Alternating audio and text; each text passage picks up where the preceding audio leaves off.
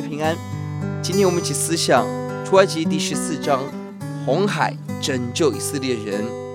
这段经文我们看了一到九节，是神容许以色列人似乎走迷路，为要彻底的拯救神自己的百姓。神要的是我们的信心。神没有错，神引导路也没有错。为了彰显神的工作，十到十二节是以色列人抱怨。记得云柱火柱还在身边，十灾的神迹刚刚经历，但这时候以色列却抱怨要回埃及。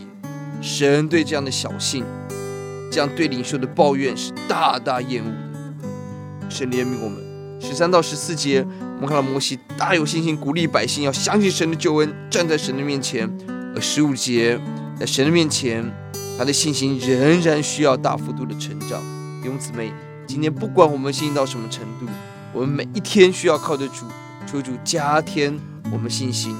十九到三十一节，美丽的地方是大海，是拦阻以色列人前行的障碍，如今却成为神拯救的工工具。哈利路亚！今天我们宣告，我们今天的困境要成为我们大大经历神、得着神的一个大的管道。三十一节，神迹的目的使我们真正的信靠主，也真正的相信主的仆人。这一章最美的经文在第十三节，摩西对百姓说：“不要惧怕，只管站住，看耶和华今天向你们所要施行的救恩。你们今天所看的埃及，永远不再看见。”面对前面的红海，后面的追兵，我们在大争战当中要学习。